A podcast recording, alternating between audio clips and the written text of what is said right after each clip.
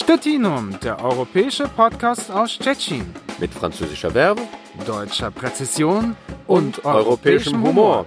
Zapraszamy. Wir laden ein. Martin Hanf und Pierre-Frederik Weber.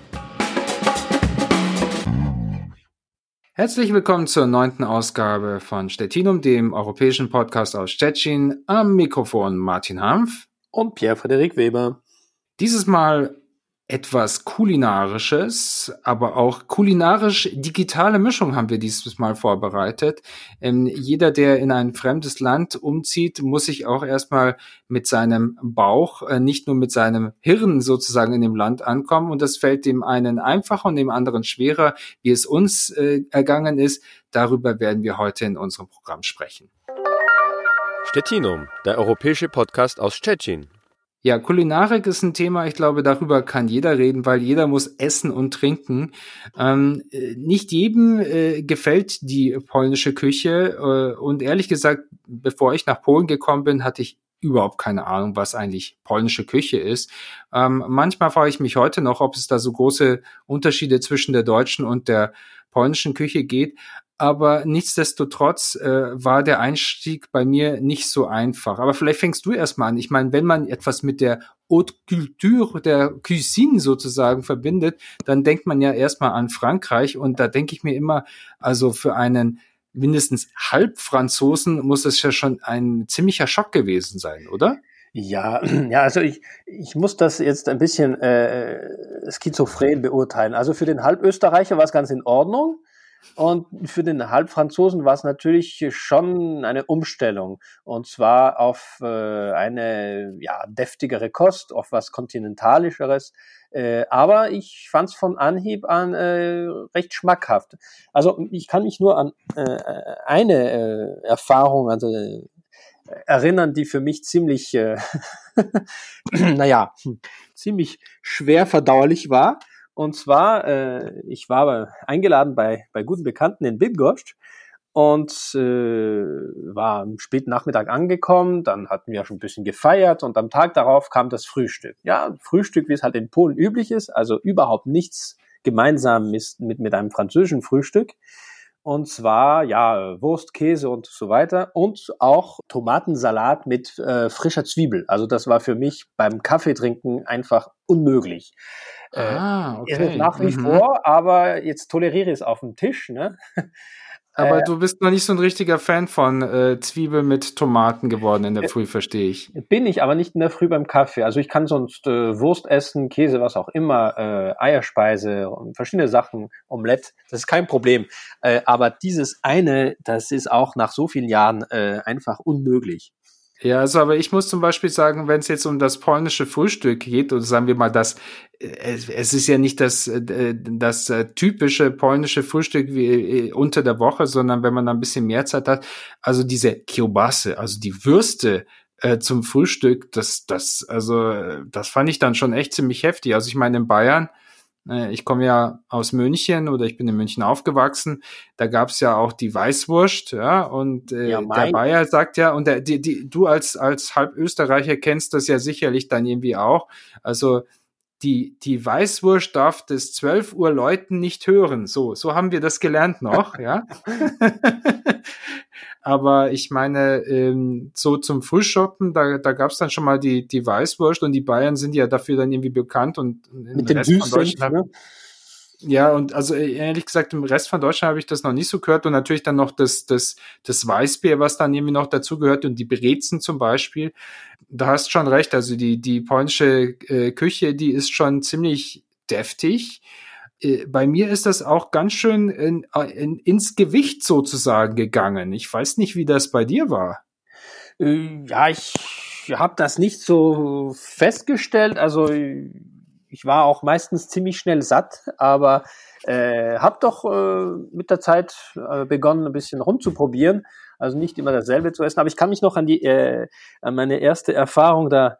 Da war ich noch Doktorand und und war zur Zeit, äh, zu der Zeit in Warschau, um in verschiedene Archivstellen zu recherchieren. Und da war mein Polnisch eigentlich ziemlich schwach, beziehungsweise ich, ich hatte ziemlich viel Vokabeln zum Thema äh, Kalter Krieg, Außenpolitik und solche Sachen, aber äh, um eben. Aber für das praktische Leben hat es ein bisschen ja, gefehlt. genau. Und da kann ich mich erinnern, da, da hatte ich mir mal so eine Zapiekanka. Also Zapiekanka ist auch was typisch Polnisches, ne? So, so ein mhm. Riesentoast, ne? Auf einem halben Baguette oder so, ne? Äh, hatte ich mir bestellen wollen und da hatte ich meine ganzen äh, Bröckeln äh, polnischer Sprache zusammengebracht äh, und mich konzentriert und auch äh, eben diese äh, Proszę äh, Zapiekankę hm, bestellt. Ne?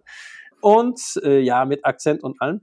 Und da kam halt die Antwort, die eigentlich eine Frage war und dahin ge geschmettert wurde eigentlich, ja, also ein Maschinengewehr mhm. von der von der Verkäuferin und zwar die Frage lautete mit welcher Soße und da kam die ganze Liste, ne, Schmitakova, Cebulova und so weiter, also und ich blickte sie einfach an und dann wusste ich einfach nicht, wie ich rauskomme. Und da kam ein einziges Wort und zwar bez. Und zwar ohne. Das war meine trockenste Sapienkanke überhaupt.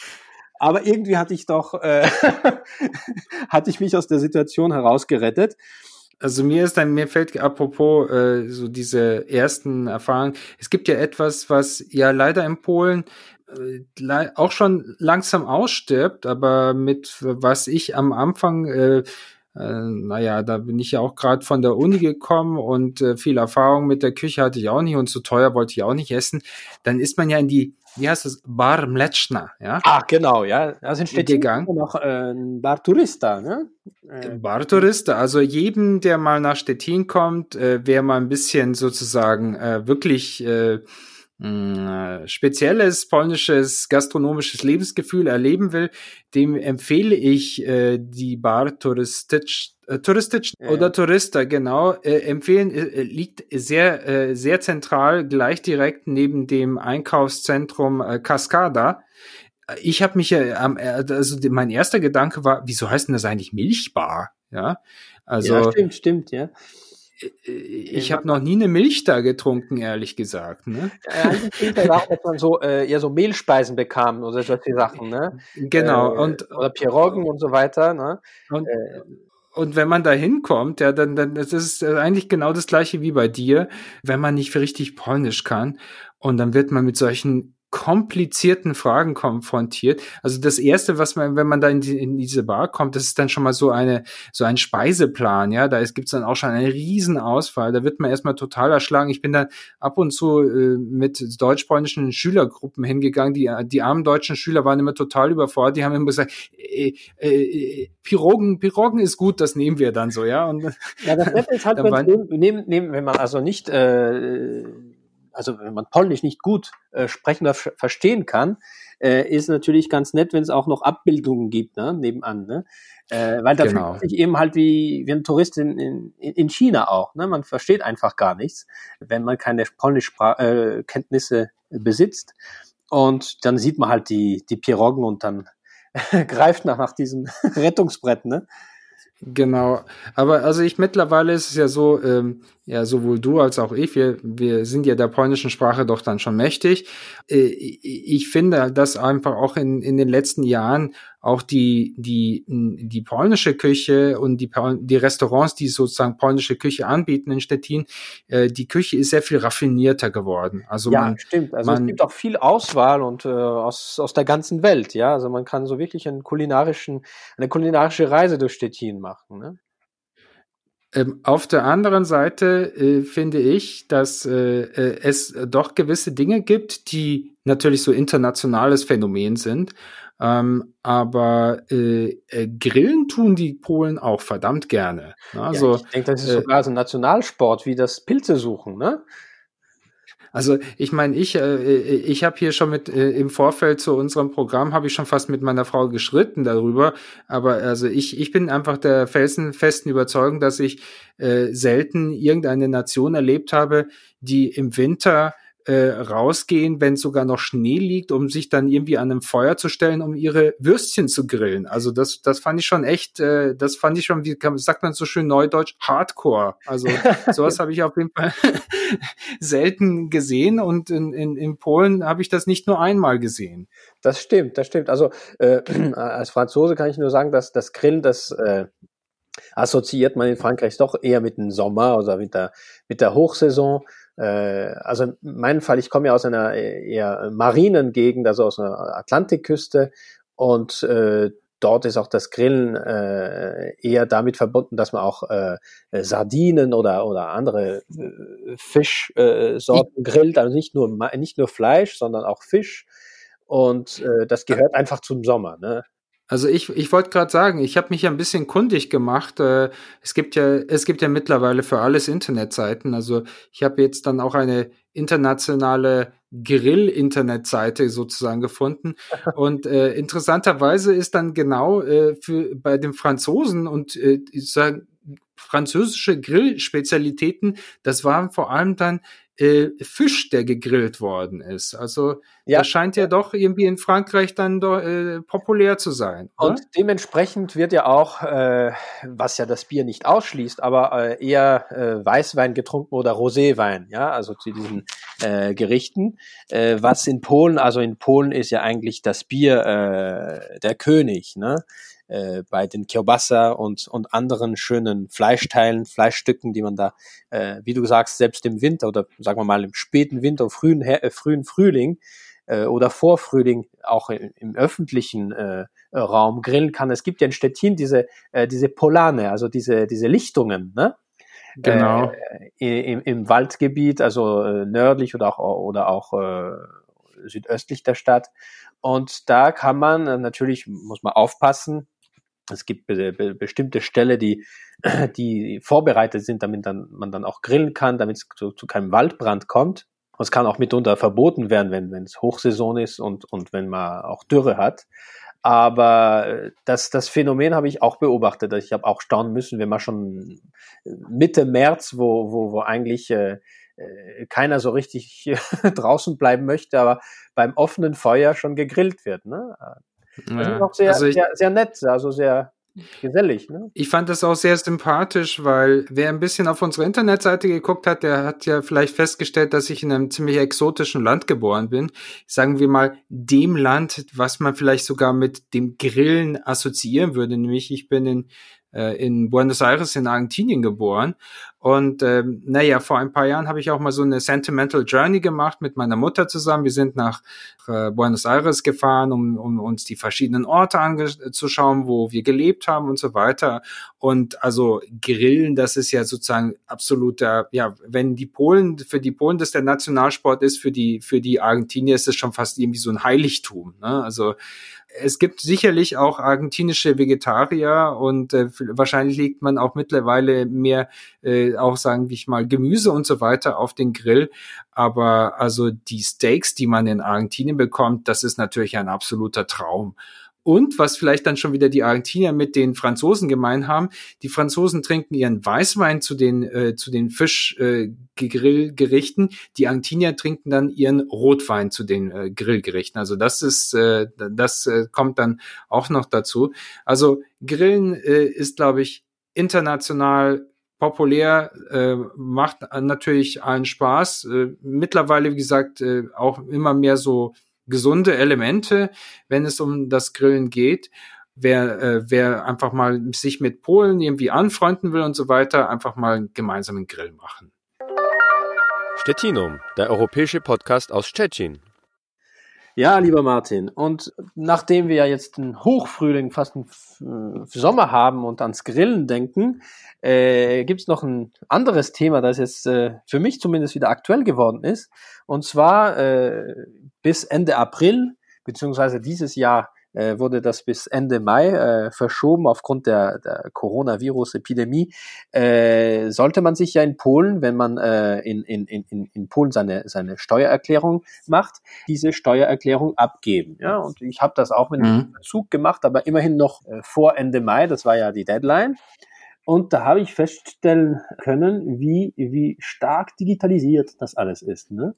Und mhm. zwar, ich hatte mir das noch nie so aus der Nähe betrachtet. Ich hatte ja schon zwar erfahren, ja gut, man kann das alles online machen, das ist auch sehr praktisch, habe auch Bekannte, die das gemacht hatten und die das regelmäßig machen, jedes Jahr.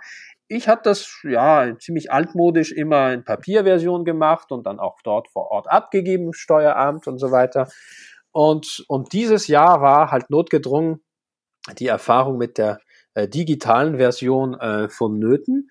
Und ich hatte ein bisschen so Bauchschmerzen, haben mir gedacht, oh meine Güte, hoffentlich klappt das alles, hoffentlich gibt es keinen Bug oder was auch immer. Ne? Und mhm. ich weiß nicht, was du für Erfahrungen mit dem hast oder mit anderen Formen der, der, der, der, der, der Digitalisierung, was den, also den Umgang mit, mit Behörden oder in anderen Bereichen in Polen zu tun hat. Aber meine Erfahrung zum Beispiel jetzt speziell auf dieses System der äh, elektronischen Steuererklärung, das war einfach fabelhaft. Also ich war äh, mhm. wirklich paff. Ich habe innerhalb von halben Stunde, weil ich hatte da verschiedene Sachen, die ich da zusammentragen musste, habe ich das erledigt und es war einfach also perfekt. Ja, also bei mir ist das leider mit der Steuererklärung ein bisschen komplizierter, weil ich wohne ja in Stettin, ich arbeite in Deutschland und da klappt das noch nicht so richtig mit der Digitalisierung, aber das liegt e-, eher, wie du schon festgestellt hast, weniger an der, an der polnischen Seite, wo das mittlerweile wirklich äh, sehr weit fortgeschritten ist, sondern eher dann mit der äh, deutschen Seite oder mit den deutschen Finanzbehörden, die in der Hinsicht doch sehr viel, wie soll ich sagen, konservativer äh, noch aufgestellt sind. Oder man könnte auch sagen, äh, einfach unmoderner oder analoger auch aufgestellt sind.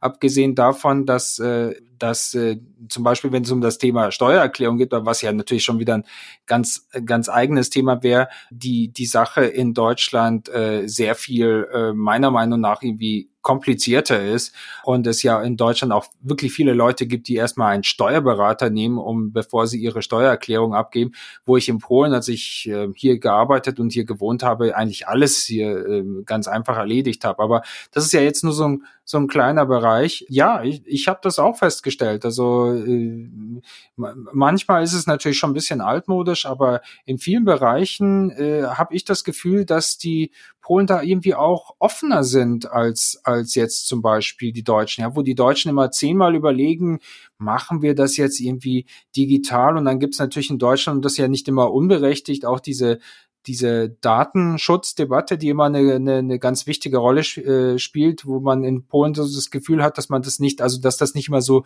so so stark ins Gewicht fällt. Ich weiß nicht, wie das eigentlich in Frankreich ist. Also sind die, ja. meinst du, die die die die Franzosen sind eher digiphobil oder oder eher digi interessiert oder also oder meiner, wie würdest du das einschätzen? Aus meiner Erfahrung sind die eher, äh, also äh, haben die eher so eine äh, ähnliche Herangehensweise, Herangehensweise wie, wie die Deutschen erst, äh, wie die Polen. Und zwar äh, auch, also wenn man sich jetzt äh, abgesehen von der, der Digitalisierung selbst ansieht, äh, wie bestimmte Dokumente, Ausweise oder verschiedene Sachen äh, äh, in welcher Form sie, sie, sie noch produziert werden. Also ich habe staunen müssen, wie das in, in, in Polen ist, zum Beispiel Führerschein, Personalausweis, das ist alles Kreditkartenformat. Äh, ne? Also mhm. sehr praktisch, kommt auch sehr praktisch in, in, in, in die Geldtasche, äh, ist alles drauf. Das ist natürlich, also äh, wenn man aus Frankreich kommt, ist das was ganz äh, Interessantes, weil äh, ich weiß nicht, wie der Führerschein in Deutschland aussieht, kann mich jetzt nicht mehr erinnern, aber der, der, äh, der französische Führerschein, das muss, das wird jetzt auch geändert, aber für mhm. diejenigen, die jetzt den Führerschein erst machen werden. Also ich habe einen, der hat, äh, der ist dreiteilig aus Papier, äh, ganz altmodisch, äh, so ein rosa Papier, das ist äh, schon Tradition. Man wartete so, bei, wenn man 18 wurde, äh, auf seine, seinen, seinen rosa Führerschein, um ein bisschen.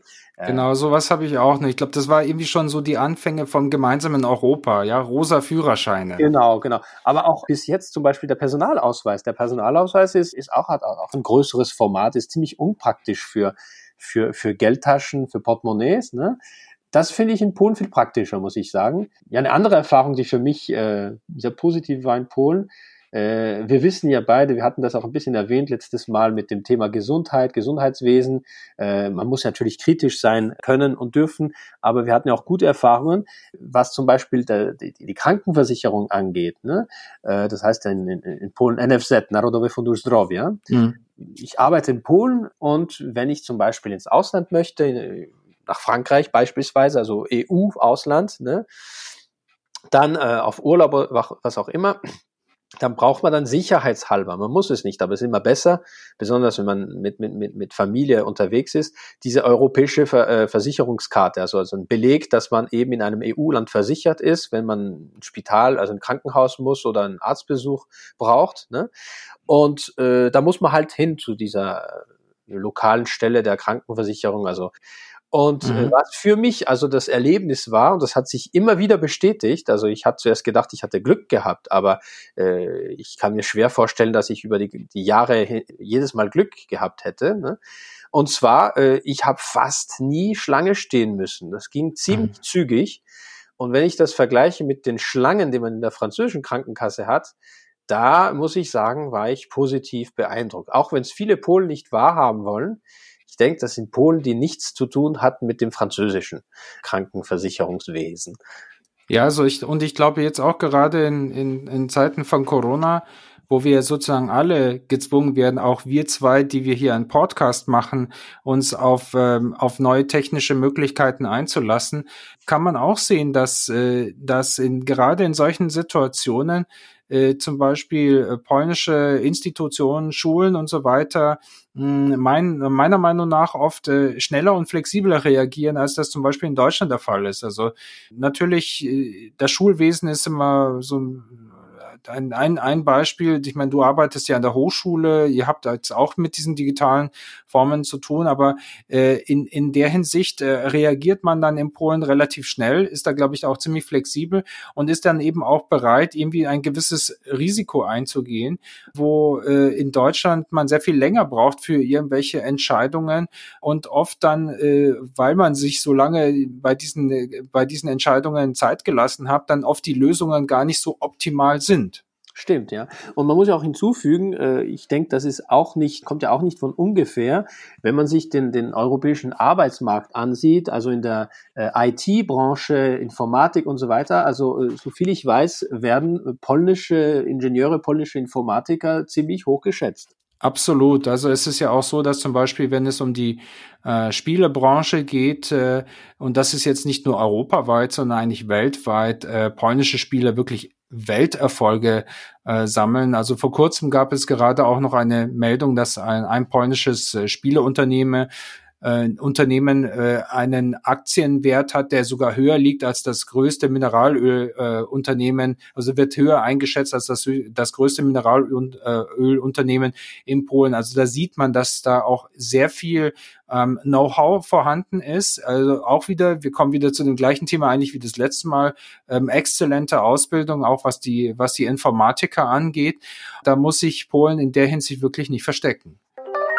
Stettinum, der europäische Podcast aus Stettin. So, das war's schon mit der neunten Ausgabe von Stettinum, dem europäischen Podcast aus Stettin. Am Mikrofon verabschieden sich Martin Hanf und Pierre-Frederik Weber. Mach's gut, Martin. Ja, du auch. Tschüss. Tschüss. Stettinum, der europäische Podcast aus Stettin. Mit französischer Werbung, deutscher Präzision und, und europäischem Humor. Zapraszamy. Wir laden ein. Martin Hanf und Pierre-Frederik Weber.